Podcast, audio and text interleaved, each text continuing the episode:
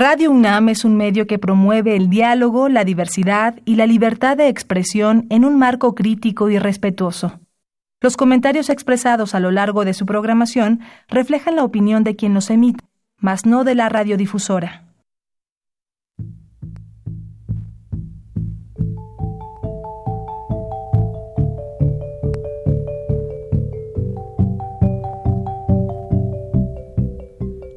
Radio Universidad Nacional y la Facultad de Economía presentan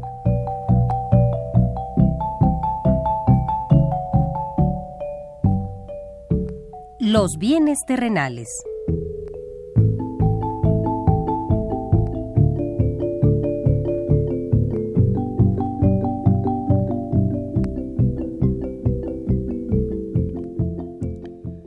Bienvenidos a este espacio radiofónico de la Facultad de Economía de la UNAM.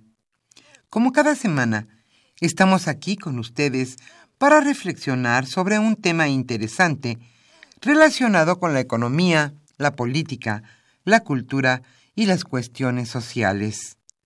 En nuestra mesa de análisis participan destacados especialistas, quienes nos acompañan hoy en este estudio.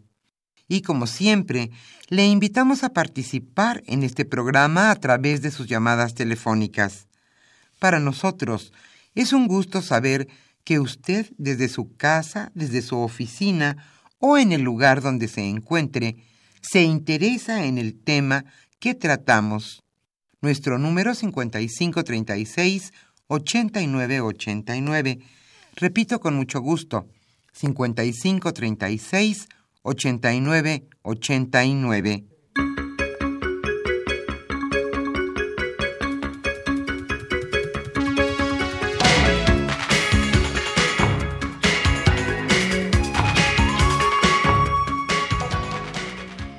Después de una semana sin duda intensa, estamos aquí con ustedes nuevamente en este su programa Los bienes terrenales. El domingo pasado, Día de la Mujer, fue día de marcha multitudinaria. El lunes, un día sin mujeres, y también ese día se empieza a dar una crisis mundial ocasionado principalmente por el coronavirus. Hoy estamos con ustedes, hay que tomar las cosas con optimismo dentro de lo dentro de lo que cabe y pues seguir seguir. Precisamente nuestro programa abordará hoy en la mesa de análisis las dimensiones de la crisis económica, porque como usted sabe, las bolsas se cayeron, el dólar se depreció y el precio del petróleo a nivel mundial se cayó. ¿Qué es lo que está sucediendo? Hoy, por ejemplo, algunas bolsas europeas y también en Estados Unidos empiezan a subir un poco, pero ¿qué es lo que ha ocasionado el coronavirus y qué está pasando en la economía? Hoy Carlos Javier Cabrera Adame charlará con dos destacados economistas, Santiago Capraro Rodríguez y Clemente Ruiz Durán. Ellos son catedráticos de nuestra facultad, la Facultad de Economía de la UNAM. Como siempre nos interesa su opinión. Le invitamos a llamarnos, a, llamarnos nuestro número 5536 8989. En nuestra facultad, la Facultad de Economía, se encuentra en paro. Temporalmente no hemos estado obsequiando libros a nuestros queridos y asiduos radioescuchas. Esperemos que en unos días más todo vuelva a la normalidad. El tema entonces, dimensiones de la crisis económica. Antes de iniciar la mesa de análisis, le invitamos a escuchar lo más destacado en notas breves sobre lo ocurrido esta semana.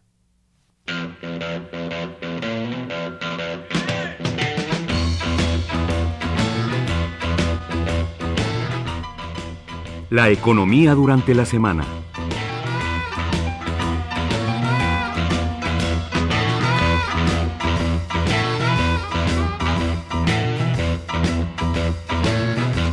Para fortuna del mundo, las bolsas de valores empiezan a subir. Luego de la caída histórica en las bolsas de valores de todo el mundo, derivada de los efectos que la propagación del coronavirus pudiera causar a la economía, este viernes reportan una mejoría, mientras que el peso inició la sesión de hoy con una apreciación de 1.46%, al ubicarse en 21 pesos con 61 centavos.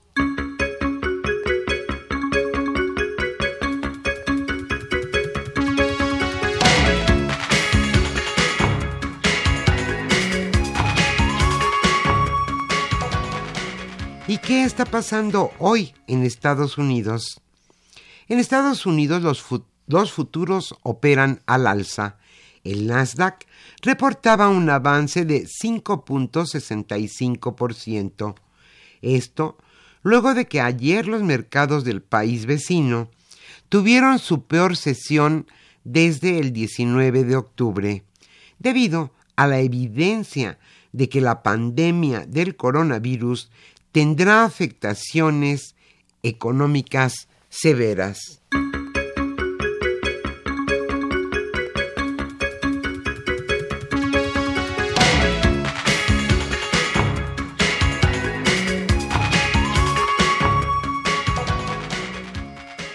y nuestro petróleo sigue cayendo. El precio del petróleo mexicano cerró, cerró la sesión del jueves en un nivel de 23.58 dólares por barril, una disminución de 9% respecto a los 25 dólares con 93 centavos por barril del miércoles. Esto lo dio a conocer Pemex. De acuerdo con datos históricos, el nivel en el que terminó la mezcla mexicana de exportación es la más baja desde el 11 de febrero del año 2016.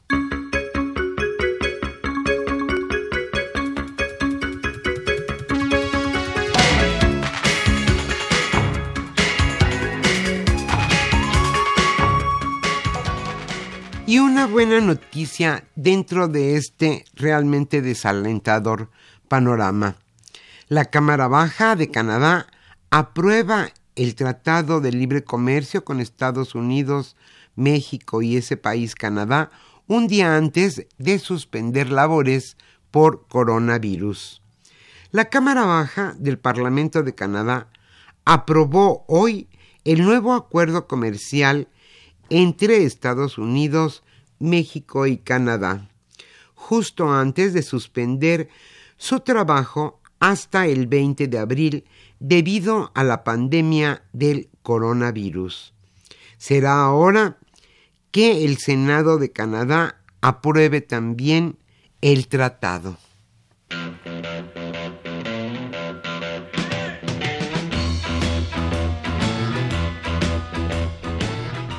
El tema de hoy...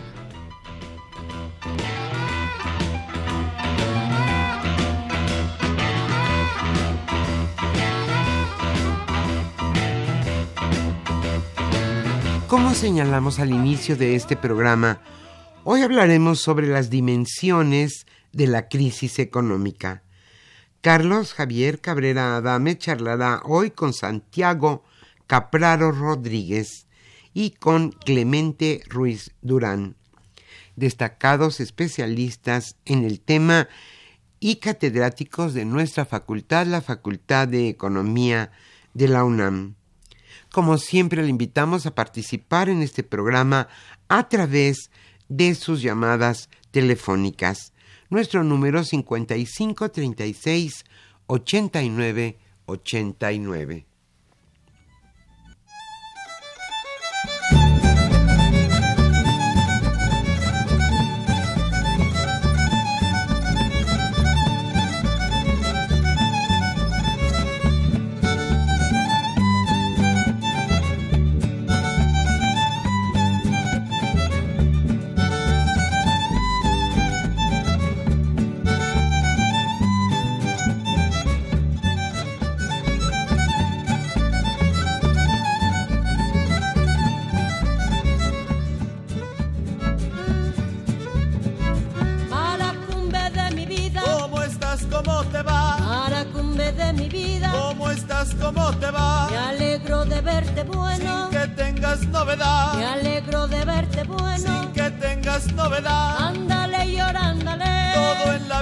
que sea. Ándale llorándale. Todo en la vida que sea. Como se ama una bonita. Así se estima una fea. Que muerde uno su boquita. Y se duerme uno con ella. Ándale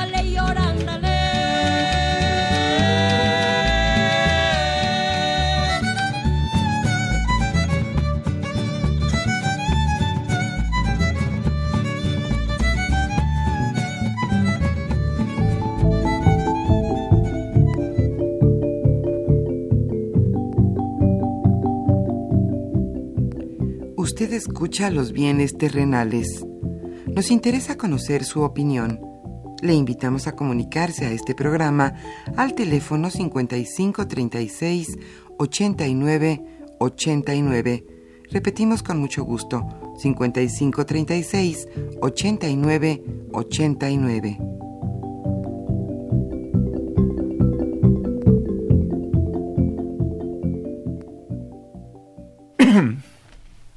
Muy buenas tardes, estimados redescuchas de los bienes terrenales. Bienvenidos a una emisión más de este programa que con gusto lleva a ustedes la Facultad de Economía y Radio Universidad Nacional Autónoma de México.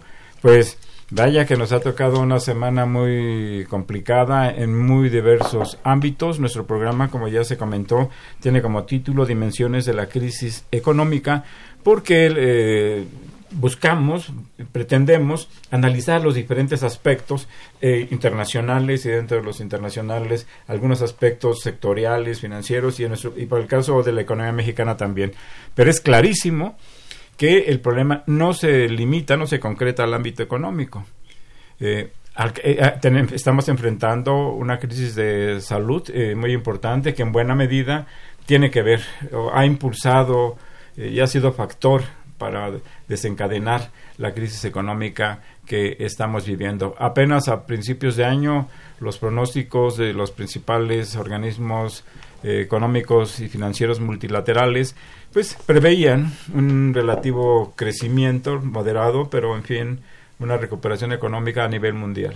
Hoy todo eso se ha venido abajo, todo eso se está derrumbando. Eh, y, y bueno, pues muy bienvenidos una vez más a nuestro programa eh, Clemente Ruiz Durán, muy bienvenido. Santiago Capraro Rodríguez, muy bienvenido a, este programa. Eh, ¿Quisieras, Clemente, iniciar con un planteamiento eh, general sobre la situación que estamos viviendo? Bueno, sí. primero y antes que nada, no es decir, los criterios de política económica ya preveían que fuera muy bajo el crecimiento, ¿no? Se preveía que fuera del 1%. Eso los criterios se, hacen en, se hacen en 2019. Sin embargo, el panorama internacional pues ha ido complicando. Por una parte es la cuestión de la pandemia, ¿no? Del coronavirus, ¿no? Obviamente que tiene efectos negativos, pero por otra parte es el conflicto entre la OPEP y Rusia, ¿no? Que llevó a un desplome de los precios del petróleo.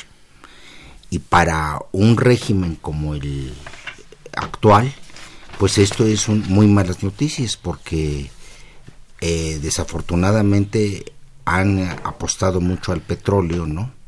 Eh, entonces, eh, en los criterios de política económica se prevé que el precio del petróleo sea de 49 dólares, ¿no? Y al día de hoy estamos rondando alrededor de los 25 dólares el precio de la mezcla mexicana.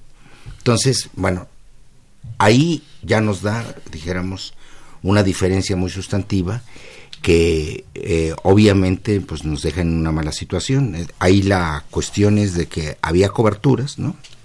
Eh, sobre sí ya contratadas sí.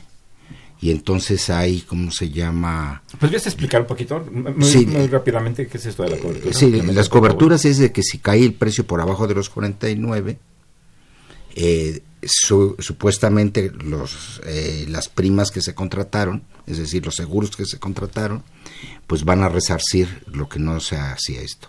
Ahora, no como no hay información suficiente de que si una pérdida tan grande se va a cubrir totalmente, entonces pues ahí es una interrogación, pero en el mejor de los casos que se cubrieran, eh, la tendremos eh, los recursos hasta finales de año. Entonces, lo que va a haber es una escasez de recursos a lo largo del año. Esto puede llevar a decisiones precipitadas de tener que recortar el gasto en muchos de los rubros, ¿no? que son esenciales para el crecimiento. Entonces, eh, tenemos nosotros, por una parte, esta situación, que tendrá que haber ajustes en el presupuesto público, y después eh, tenemos una economía que se enfrenta a esta pandemia, y esto por lo mismo, pues lo que nos hace predecir es de que pues el 1% que se había previsto para el total del año ¿no? de crecimiento no va a ser posible alcanzarlo. Entonces, esto lo que quiere decir es que no vamos a tener los empleos suficientes ¿no? Eh, en economía y que las gentes, sobre todo las clases medias y las clases bajas de este país, van a sufrir eh, en carne propia ¿no? la situación que, eh, esto va a llevar. Entonces, eh, se requiere ¿no? Una estrategia que realmente impulse un crecimiento y que en este momento el Estado sería el que podría estar impulsando proyectos estratégicos, ¿no? Adicionales a los que nos había previsto y no reducir su presupuesto. entonces ahí tenemos varios acicates que podríamos dar. Es, por una parte, proyectos de inversión conjuntamente con el sector privado en sectores que permitan multiplicar eh, los positivos y por otra parte pues eh, hoy estamos en, oyendo la cuestión de la Convención Nacional Bancaria eh, el sector financiero y en especialmente la banca de desarrollo debían de jugar un papel preponderante en, este proceso de, de evitar que la economía mexicana no entre en un proceso de decrecimiento.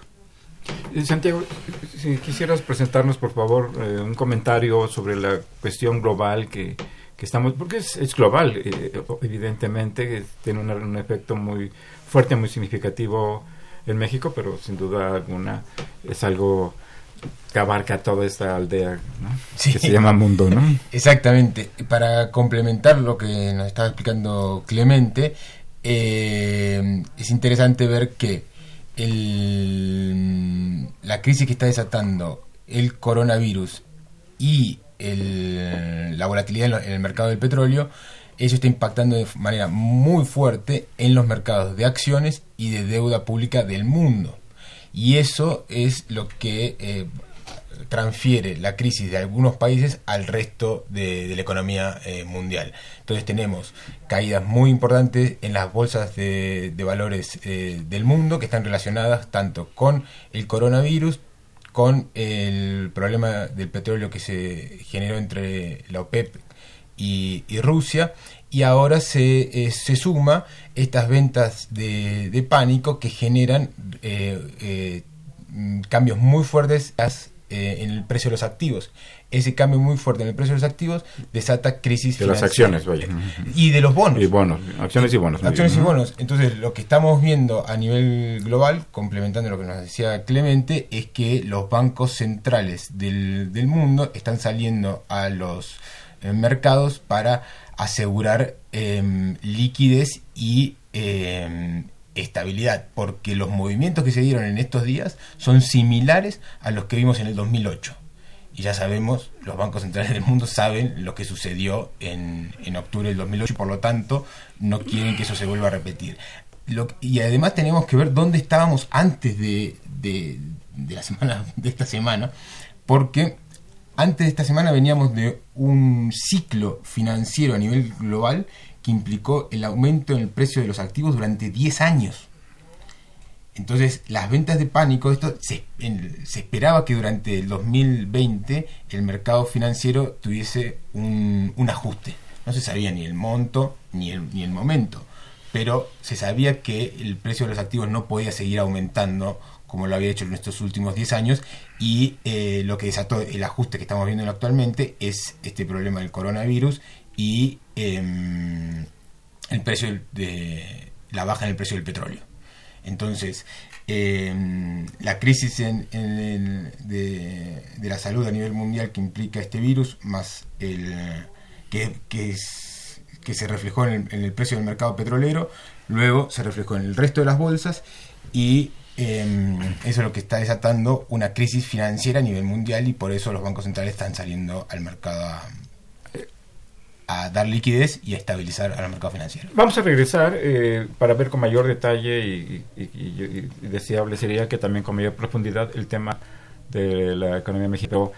Si nos pudieras ayudar a contemplar, eh, a revisar estos aspectos internacionales, el papel de China, eh, el peso que tiene, qué repercusiones puede tener para la economía mundial, porque indudablemente tiene una repercusión en la economía mundial, y el, Sí. y el tema del petróleo, ¿por qué ha disminuido tanto el, su precio? Sí, mira, yo creo que aquí hay que poner en perspectiva el gran papel que juega China. ¿Qué es lo que pasó con China cuando empezó el coronavirus? Cerraron plantas enteras. Entonces dice uno, bueno, ¿qué me importa a mí de que cierren una planta en alguna parte de China? Bueno, pues como las cadenas globales de valor, nos estamos todos interconectados, ¿qué es lo que sucede, no? Lo que dejó desde enero de haber es abastecimiento suficiente para muchas de las plantas automotrices, por ejemplo. Entonces, Incluidas eh, eh, localizadas en México. eh, eh, las plantas automotrices localizadas en México recibían insumos desde China y entonces al cerrar la planta en China se quedan desabastecidas.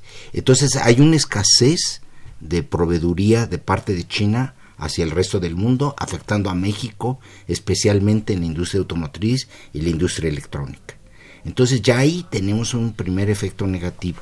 Ahora, después la cuestión del otro efecto negativo de lo de China, pues es que las cadenas eh, no solamente son cadenas de valor de eh, fábricas, sino de servicios también.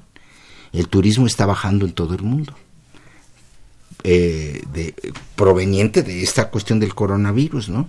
Entonces, el presidente Trump ha dicho de que cierra las fronteras a todos los vuelos de, de, de- de Europa hacia los Estados Unidos. Bueno, entonces vamos a tener no solamente falta de proveeduría para las fábricas, sino que vamos a tener menos turistas y entonces el sector turístico, que es uno de los pilares también de nuestra economía, se va a ver afectado. Entonces, eh, esta cuestión global, ¿no? Está afectando eh, mercancías, está afectando movimiento de personas y está afectando las relaciones entre estados, ¿no? Entonces, eh, creo que estamos ante una situación sumamente complicada en la cual debe, el gobierno debía de sentarse y decir de que no es que tengamos bases firmes, ¿no? Sino que esas bases firmes, para que se puedan mantener algunas de ellas, va a tener que haber modificaciones. Y tiene que haber modificaciones muy, muy estratégicas, ¿no? En las cuales nosotros podamos, ahora sí, que salir ganando de la crisis en términos de una reestructuración estratégica, ¿no? Para ello se tienen que definir proyectos de inversión a muy corto plazo que pudieran eh, alentar el crecimiento de la economía mexicana. Sí, esta es un- una crisis eh, global, eh, mundial, y ya ha habido reacciones en- por parte de diversos gobiernos, China, Corea, Japón, la Unión Europea, la misma Gran Bretaña, Estados Unidos. ¿Qué tipo de medidas, qué tipo de acciones están eh, desarrollando, se están aplicando para enfrentar este problema? Santiago, ¿nos puedes ayudar a ver esta parte? Sí, por un lado están las medidas eh, relacionadas con estabilizar a los mercados financieros. Y ahí lo tenemos em, al Banco Central Europeo, a la Fed, el que es el Banco Central estadounidense, y al Banco Central de, Inglaterra, em, asegu- eh, proveyendo de liquidez al mercado, eh, asegurando de que eh, eh, no Inyectando dinero para Inyecta- nuestro público. Exactamente, inyectando dinero, eh, asegurando de que no haya mayor volatilidad de la que ya existe en, eh, en el mercado y asegurando es- esa, esa liquidez, es decir, asegurando esa, mm, esa base monetaria, ¿no? es, los billetes constantes y sonantes para que el sector financiero no se desestabilice. Y por el otro lado, eh, está viendo, eh, los distintos gobiernos están em, pensando y ejecutando ya, ya a esta altura eh, incremento en el gasto público. ¿sí? Entonces tenemos eh, que en la Unión Europea se flexibilizaron los niveles de deuda y de déficit que pueden tener los países. Eh, esto que está reflejando que los, que los gobiernos de los países de, Europa, principalmente el de Italia en este, en este momento, van a tener que, gastar más, ¿sí? y ese gasto bajo el la institucionalidad eh, regular no se podía hacer si no tenía cierto nivel, cierta relación con el nivel de deuda y el nivel de déficit eh, fiscal, y eso se está flexibilizando. En esta semana Trump eh, también aseguró que el gobierno de Estados Unidos, de Estados Unidos iba a, incrementar el gasto público y también iba a bajar eh, los impuestos. Em, y eh, tenemos ese tipo, es- esas dos medidas. Incremento en el gasto público por un lado y por el otro lado porque este, esta crisis está generando un movimiento, una volatilidad mayor en los mercados financieros. Estamos viendo que los bancos centrales están eh, asegurándole liquidez a los mercados para que eh, no se contagien los, los- toda la economía con la volatilidad que se genera en el sector financiero. Regresando al, al- al tema de México, Clemente, que ya apuntaste, eh, ¿cómo está aquí las, cómo podemos ver los movimientos en el tipo de cambio, concretamente el precio del dólar? ¿Qué impactos puede tener eso para la economía mexicana en términos, por ejemplo, de inflación y en términos del encarecimiento de algunas importaciones eh, esenciales para, concretamente, la alimentación de, de la mayoría de la población de nuestro país? Bueno, sí, indudablemente de que todo el mundo busca que haya estabilidad en el tipo de cambio, pero sin embargo el tipo de cambio pues, es una relación de entre los precios del exterior y los precios eh, eh, internos, ¿no? Entonces, ¿qué es lo que nosotros eh, veríamos, no? La cuestión de un precio, un dólar un poco más alto. eh, 22, de sí, 18, 22 y, y- y 18, punto 60. que llegara a 25. No, dijéramos, eh, ¿qué es, ¿para qué serviría para la economía mexicana? Serviría para impulsar proyectos de inversión que pudieran sacar ventaja de esto. Indudablemente de que eh, la cuestión es de que el tipo de cambio eh, sobrevaluado, ¿no? Que es decir, por ejemplo, que llegara a una cifra mayor que 22, ¿Sobrevalorado qué significaría? Que para nuestro público, Clemente, Eh, que estuviera eh, a 17, a 18. eh, sí, a 17, 18, no ayudaba al crecimiento de las exportaciones. Y si nos damos cuenta, en 2019, si se revisan, las ventas de, los, de México hacia el exterior te- tendieron a estancarse, ¿no? Es decir, ya no crecieron a los ritmos que estaban creciendo. Entonces, bajo esa perspectiva, este año lo que tenemos es de que necesitamos sacar ventaja de que el tipo de cambio se deprecie, ¿no? Porque si bien se necesita estabilidad en el tipo de cambio, en los mercados financieros y todo eso, bueno, la cuestión es los proyectos de inversión, ¿no? Los proyectos de inversión, ¿quién los tiene, no? Es, eh, es decir, tiene que haber una reacción rápida, ¿no? Y entonces decías tú, alimentos. Importamos Podía- cerca del po- 40% de los alimentos básicos. podía- de- de- decía, de- diría otros, eh, medicamentos. Entonces, sí, bueno, pe- pero... eh, eh, intermedios, eh, bueno, to- todo, todo eso, ¿no? Entonces, lo que tenemos que ver, ¿no? Es en dónde podemos nosotros poner en práctica proyectos de muy corto plazo, eh, que en muy corto plazo, no de corto plazo, que en muy corto plazo puedan tener resultados, ¿no? Entonces, eh, hay un una gran oportunidad para que el Estado se vuelva un Estado promotor de la inversión en estos momentos en sectores estratégicos y podamos dar una respuesta a toda la situación que se, que se da. Si el Estado, en lugar de eso, se retrae y corta su presupuesto y entonces no se vuelve el Estado impulsor, el Estado que promueva, lo que vamos a tener es obviamente un proceso recesivo muy importante que puede afectar más a la población. Entonces, yo creo que es una gran oportunidad para mostrar, ¿no? De que realmente el gobierno del presidente López Obrador, que es un, un gobierno que, quiere hacer una transformación del país, bueno, que saque ahora sí la cepa buena de, de, Estado y, sepa entonces impulsar el crecimiento. Tenemos el problema de los, del precio del petróleo también.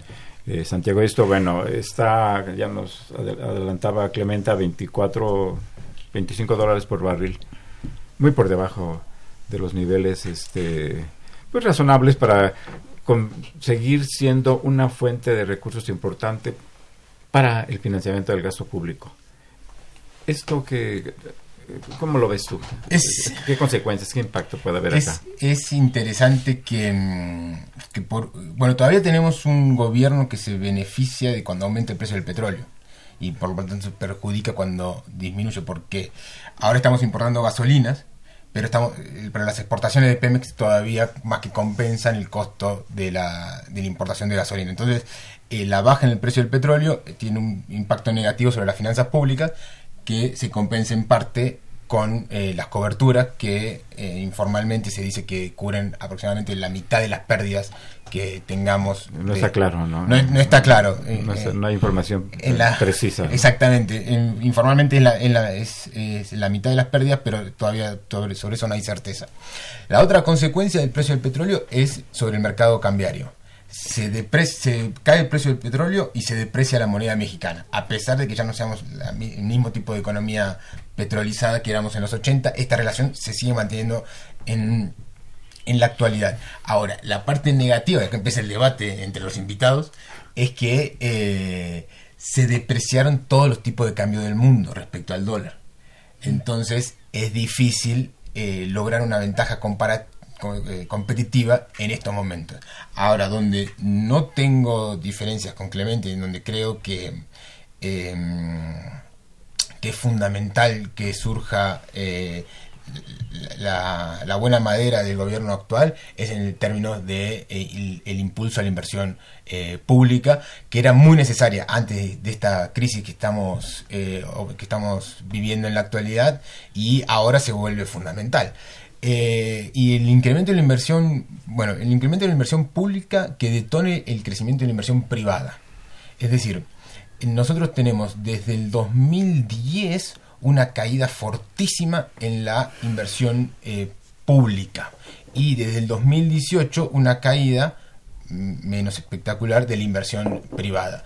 Y México históricamente ha invertido poco. ¿sí? México históricamente... Así es. y A lo largo de este siglo la inversión ha tenido una variación de un poco más del 1% anual. Entonces, sí, históricamente invertimos poco y ha caído mucho la inversión pública y privada. Estamos en, eh, en una tormenta eh, perfecta. Y em, por lo tanto, se- es una oportunidad para que el sector eh, público se ponga em, como objetivo impulsar la inversión total. Y ahí la única forma de, impulsar la inversión total es a través del crédito. Y la única y la, la- forma que la gente eh, esté dispuesta a endeudarse es con buenos proyectos y con tasas de interés más bajas. Entonces, la, la y bueno, la, estrategia sería preocupar bajar la tasa de interés del Banco de México como bajar la tasa de interés a las cuales se financian estos los proyectos que se pongan a disposición. Ahí el problema que tenemos, o el problema que teníamos, es que eh, los proyectos que se estaban impulsando no, eh, no estaban eh, pensados en términos eh, estratégicos, es decir, no estaban pensados en términos de generar el máximo nivel de crecimiento posible para los próximos, no sé, 10 años. Em, por ejemplo, no sé, el Tren Macho o el Aeropuerto Santa Lucía no están pensados para generar puestos de- los puestos de trabajo que México va a necesitar dentro de, eh, los próximos 10 años. Em, entonces, lo que necesitamos es una cartera de proyectos eh, estratégicos que eh, impliquen inversión pública e inversión privada y además que aseguren tasas, altas tasas de crecimiento y altas tasas de creación de empleo. Eso no lo tenemos. Y da- dada la coyuntura mm, actual, es muy importante que, que se vaya por ese camino porque la estrategia de crecimiento impulsada por las exportaciones que tiene México hay que mantenerla, pero dado que el mundo, dado como está hoy el mundo, no es una salida para crecer más. La salida para crecer más van a tener que ser em, los nuevos proyectos que impulse eh, el sector público junto al sector privado y ahí está eh, la variable que, que, se habla poco, que es el crédito. Sin crédito no se puede eh, impulsar. La inversión. Vamos a hacer una pausa y regresamos a los bienes terrenales.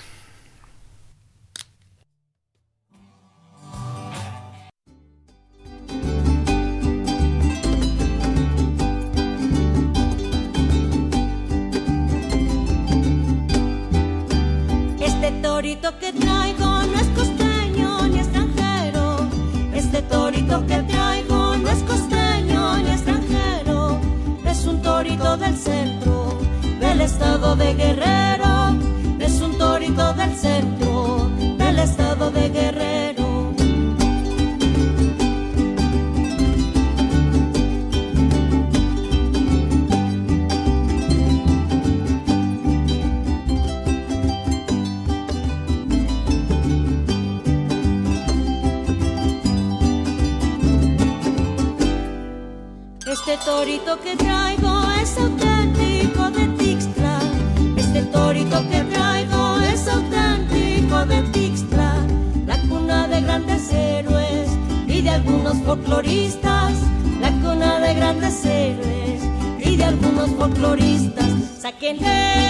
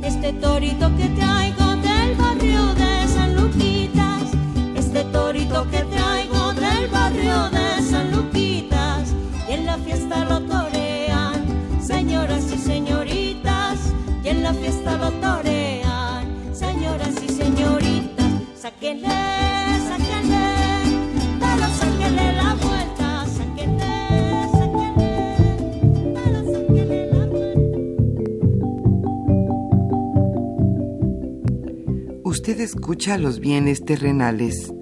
Nos interesa conocer su opinión. Le invitamos a comunicarse a este programa al teléfono 5536 89 89. Repetimos con mucho gusto, 5536 89 89.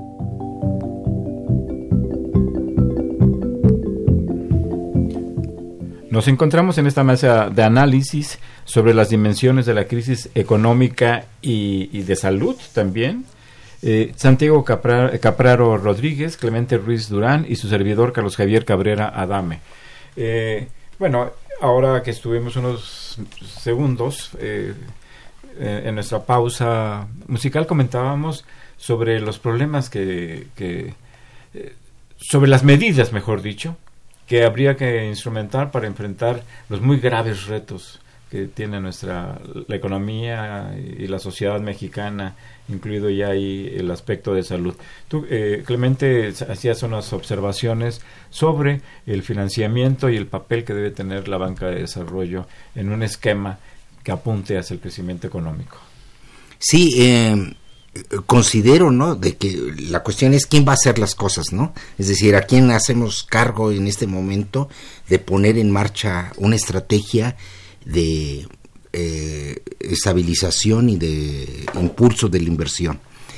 Básicamente tiene que ser la banca de desarrollo, es decir, Nacional Financiera, Banco de Comercio Exterior, Banobras, eh, las, eh, la hipotecaria federal. Es decir, todos estos bancos de desarrollo tienen que ju- jugar un papel preponderante ahorita. Entonces, y después, eh, creo que hay que recrear la idea de que hay que tener una dirección general de inversiones en donde se tengan los proyectos, ¿no? listos para poner en marcha. Entonces, Eh, ahorita estamos muy tarde, pero creo que podríamos entonces empezar a formar esa institución, ¿no? Una Dirección General de Inversiones, en donde se creara un eh, una acervo de proyectos que pudieran ponerse en marcha cuando se requiera.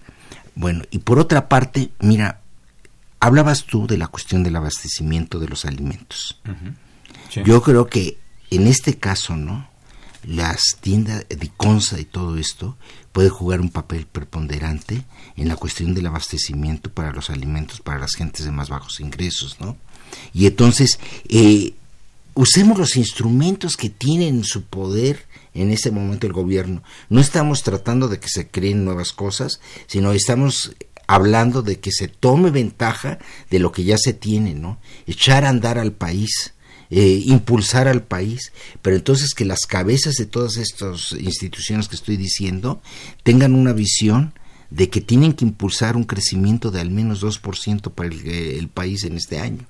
Entonces, que es el doble de lo que se- nos habían propuesto pero es la única manera, ¿no? Es decir, sí tenemos las gentes, tenemos las instituciones, hagamos uso de las instituciones, no las tengamos aletargadas ante una situación en la cual vamos a estar únicamente con modificaciones de estas, bajemos la tasa de interés, subamos esto. No, no, no, no. Digo, la tasa de interés la bajas y de todas maneras, si no hay el proyecto, pues quién se va a animar a invertir, ¿no? Entonces sí tenemos que sacar las cosas a- hacia adelante, ¿no? Es decir, ¿quién es el impulsor?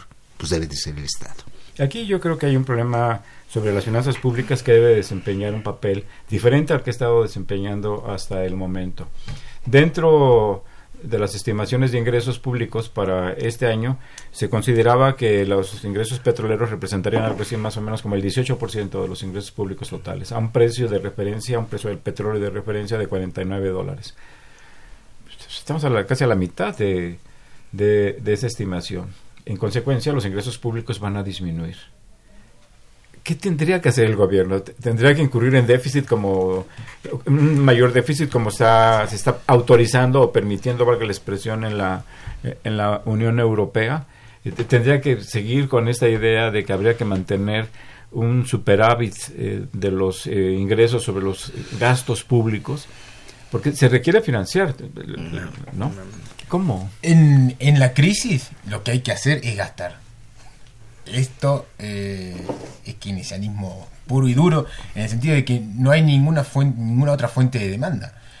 La inversión privada va a caer, el consumo eh, privado va a caer, las exportaciones y las importaciones, eh, las exportaciones van a caer por cómo está el mundo, la única fuente eh, independiente de demanda es eh, el gasto público. El- y además hay una cuestión básica que es que la recaudación depende del nivel de producto. O sea, en México eh, no es tan, tan importante esta relación, pero existe. Entonces, a medida que baje el nivel de actividad económica, también va a bajar un poco la recaudación. Entonces, si tú te, eh, eh, te convences que el único objetivo es la estabilidad macroeconómica la estabilidad del déficit fiscal, vas a ajustar más el gasto y ese ajuste del gasto va a disminuir el nivel de actividad económica y ese eh, ajuste en el nivel de actividad económica va a generar nue- nuevos eh, problemas en la recaudación. Y ese, y ese problema de recaudación va a generar una nueva tanda de ajuste. Por lo tanto, en este momento, lo que el gobierno, más que sentarse en, el- la estabilidad macroeconómica del déficit fiscal, debería eh, interesarse por estabilizar la macroeconomía en términos de, por lo menos, mantener la tasa de crecimiento cero. Mantener la actividad económica viva. viva, por lo menos en cero, que, que es la que es, eh, que es la que tuvimos el año el año pasado. Y por el otro lado, em, también junto con, con lo que decía eh, Clemente, el Banco de México es el que tiene que impulsar eh, el financiamiento a la banca de desarrollo.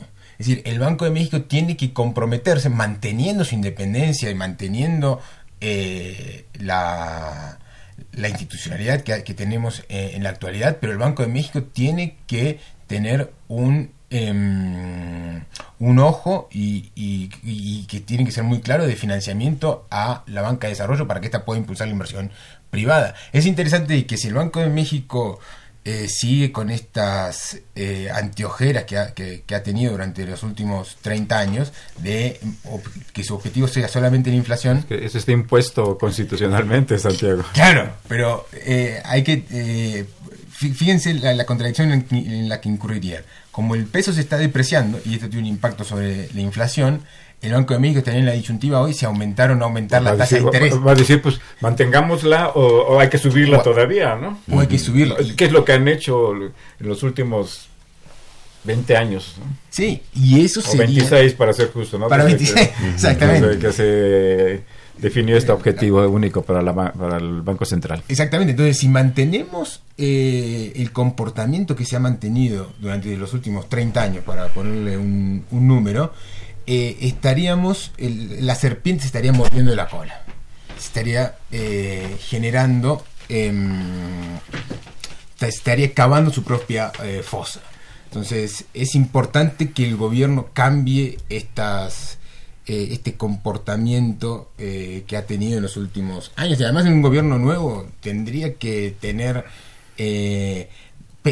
ideas nuevas. Eso es lo que nos... Gobierno nuevo e ideas nuevas. Ahí es donde... Con compromiso so- al crecimiento. Antes de ceder el, el micrófono a nuestros radioescuchas, Clemente, eh, hemos hablado en términos generales para el país, en términos macros, eh, pero eh, hay diferencias. Nuestro país es grande y tiene diferencias eh, de sectores económicos, tiene diferencias regionales eh, significativas. ¿Cómo podríamos visualizar la situación de nuestro país bajo el impacto, el efecto de la situación de crisis que se está viviendo? Bueno, la cuestión de la crisis no se da en el no espacio, sino precisamente afecta zonas y regiones, ¿no? Y ahorita las zonas más afectadas eh, por esto de la caída de la crisis van a ser los sectores en donde hay, eh, los estados donde hay más manufacturas, ¿no? Es decir, el norte del país se está viendo afectado por la cuestión de la caída de las exportaciones, ¿no? Entonces, aquí lo que tenemos que hacer es una política diferenciada, ¿no? Es decir, dónde echar a andar proyectos, en dónde rescatar a las empresas, en dónde poder impulsar que las exportaciones no se nos caigan, ¿no? Y después hay otras zonas, por ejemplo, las zonas turísticas, ¿no? se van a ver eh, muy afectadas, ¿no? es decir, Yucatán, eh, toda la península de Yucatán, el, sure- el Sur, sureste, el ¿no? Y todo eso. Es decir, ya están siendo afectadas, es decir, eh, dieron la instrucción de que no más cruceros para México, ¿no? Es decir, que no hagan Para el una mundo en general. No, no, pa- pero para que no paren exactamente en los puertos mexicanos, dijeron. Entonces, eh, toda esta cuestión, lo que tenemos que ver es que tiene que haber paquetes, ¿no? Es decir, cuando decimos proyectos de inversión, entonces tenemos que pasar a esto, ¿no? Eh, tiene que haber un paquete para estabilizar a las zonas turísticas del país, ¿no? Es decir, estas van a ser golpeadas y muy golpeadas, ¿no? Después, los, eh, los que no se están abasteciendo, ¿de qué manera los podemos apoyar, ¿no? Entonces tiene que haber una cuestión de logística. La Secretaría de Economía debía de echar a andar un programa de logística para poder impulsar el crecimiento de las exportaciones estratégicas para México, ¿no? Es decir, eh, tenemos mucho que hacer. Yo creo que es un momento que si no nos ponemos deprimidos puede, ser muy entusiasmante porque es construir, reconstruir al país en términos de que no nos permitamos de, eh, que se nos caiga la economía. ¿Quieres agregar algo antes de ceder la palabra a nuestros escuchas, Santiago? Em, no, sí, compartiendo con lo que decía Clemente, creo que sería importante eh, también que el gobierno eh, localice eh, sobre las industrias que entrarían en riesgo más rápidamente. Por ejemplo, ahora se me ocurre la, la las empresas, las aerolíneas. O sea, Volaris eh, bajó 20%, eh, el sector eh, turístico habría que inyectarle crédito para que pueda sobrevivir por lo menos en los próximos meses sin tener que despedir eh, personal, eh, lo mismo eh, los proyectos, no sé, que había con América Latina, volver a impulsarlos eh, y, y pensarlo en estos términos como dirían los chinos, ¿no? Esta cuestión que tienen que la crisis es también eh, se, se parece Una a una, a una oportunidad eh, transformar eh, este desafío que nos plantea el mundo en una oportunidad para que la economía vuelva a crecer. Vamos a ceder la, el micrófono y la voz y la palabra a nuestros radioescuchas. ¿Les parece? Voy a dar lectura a tres y hacemos, tenemos una reacción. Carlos Martínez, gracias por llamar. Dice, ¿cómo ven la economía mexicana frente a los países latinoamericanos? Eh, dice, agrega, ¿aún tenemos la fuerza necesaria para ser el hermano mayor de la región? Eh, Emiliano Newman, gracias por comunicarse con nosotros, dice, ¿consideran que habrá una recesión económica para fin de año? ¿Qué puede hacer el ciudadano común para protegerse? Doña Josefina Cruz reciba un saludo muy afectuoso y muy cordial. Dice, yo creo que la pandemia ha contagiado a la economía. Además, hay un pánico eh, generalizado. ¿Alguna reacción sobre esos comentarios de nuestros radioescuchas, Santiago, Clemente? Yo creo que, que México no solamente tiene con qué, sino que debe ser el, hermano mayor o tiene que ser junto con, con Brasil, los socios estratégicos de, de la región, para impulsar eh, un comercio en la región que está muy... Eh, muy subvalorado eh, y subutilizado, es decir, es una, es una región en conjunto de América Latina que hoy no tiene una um, coherencia comercial, pero que en el futuro eh, la puede tener. Y México con la experiencia que ha acumulado de su in inserción a la globalización eh, internacional, con su sector exportador como, como, como rompehielo de, de las relaciones eh, comerciales en América Latina, sí puede ser eh, un, un, un, alguien que marque la guía, sí que, que, que, sea el faro, que marque la estrategia que se debe seguir y eh, en las circunstancias en donde el mundo está cayéndose, el, América Latina representa eh, una oportunidad. Eh, y después, respecto al pánico... Oh. Yo creo que, es decir, los radioescuchas les agradecemos mucho que nos estén eh, atendiendo a, sí, sí, que nos estén atendiendo, ¿no? Eh, pero yo creo que hay, hay, es una cosa muy importante, ¿no? Es decir, ¿qué le respondemos al hogar que ahorita tiene prendidos sus radios, ¿no? Yo creo que aquí los banqueros con el gobierno y el Banco Central tienen un papel estratégico, ¿no? Por ejemplo, eh, una cosa que introdujo un banco, no voy a decir el nombre, ¿no? Eh, cuando va uno a sacar dinero es, eh, haz tu cuenta, ¿no? Eh, de ingresos y egresos, ¿no? Educación financiera en este momento, es decir, para maximizar los ingresos que están teniendo, ¿no? Porque es decir, la gente eh, vive del día al día, ¿no? Entonces, educación financiera de cómo hacer y maximizar esos pequeños ingresos. Entonces, la banca, ¿no? Esta banca que están reunidos ahorita en Acapulco, ahí dándose abrazos con el presidente y todo esto, tiene una responsabilidad estratégica y moral frente a la sociedad. Entonces, tener abiertos los canales de crédito para poder impulsar que estas familias no sufran, ¿no? Es decir, compensar aquellas pérdidas que puedan estar teniendo, ¿no? Y por lo mismo, ¿no? Ahí es donde entra y se ve en carne propia la cuestión de la reducción de las tasas de interés, ¿no? Entonces reduzcamos, ¿no? Para las casas y todo esto y veamos, ¿no? Es decir, en esta perspectiva rediseñemos las cosas, no solamente para las grandes inversiones, esos proyectos de los que estamos hablando, estratégicos, todo eso, pero si los radioescuchas nos dicen, no, los radioescuchas nos dirán, oigan, pues sí, pero pues es que hablan de cosas que están muy lejanas a mí, ¿no? Y entonces yo creo que ahí es donde entra, el banco entra hasta la casa, entra hasta las familias y entra en la forma como se pueden comportar las familias. Entonces yo creo que ahí eh, se debe de dar una parte por el Banco Central, ¿no? Un programa eh, de emergencia para apoyo a las familias. Al menos el 60% de la población tiene ingresos insuficientes para satisfacer sus necesidades Así alimentarias y, y, no alimentarias. Hay que pensar en ellos, hay, hay que el gobierno Así tiene es. que actuar eh, viéndolos eh, y buscando la forma de mejorar y, o en todo caso de que no se deteriore su bienestar. Jorge Ramírez, gracias por llamarnos. Eh, comenta cómo está reaccionando en, a su, en su parecer el Ejecutivo ante la pandemia del CONAVIT. Eh, Oscar Aurelio, gracias por comunicarse con nosotros, eh, comenta, hay una opción distinta de, manej eh, de manejarnos que no sea el consenso de Washington. Creo que si seguimos en la misma línea no, se, no, no saldremos del problema. Adrián Bautista, eh, gracias por llamar, dice, eh, ¿en dónde está la 4T? Si las herramientas para hacerle frente a los problemas económicos del país son las mismas que utilizaban eh, en las administraciones anteriores. ¿Una reacción? Eh, sí, como no. Ya, ya nos Eh, quedan unos cuantos minutos. No, sí, como no, pues exactamente. Eh, la- el gobierno de la 4T tiene una gran responsabilidad. La gente votó por ellos. Votó porque el 70%, algo así, eh, vo- votaron en favor de que fuera electo Morena. Entonces, ahora tiene que imaginarse, ¿no? En esa cuestión, tienen una responsabilidad ante ese público que votó por ellos, ¿no? Entonces, tener una perspectiva de que los van a apoyar. Y entonces, el discurso es muy general, ¿no?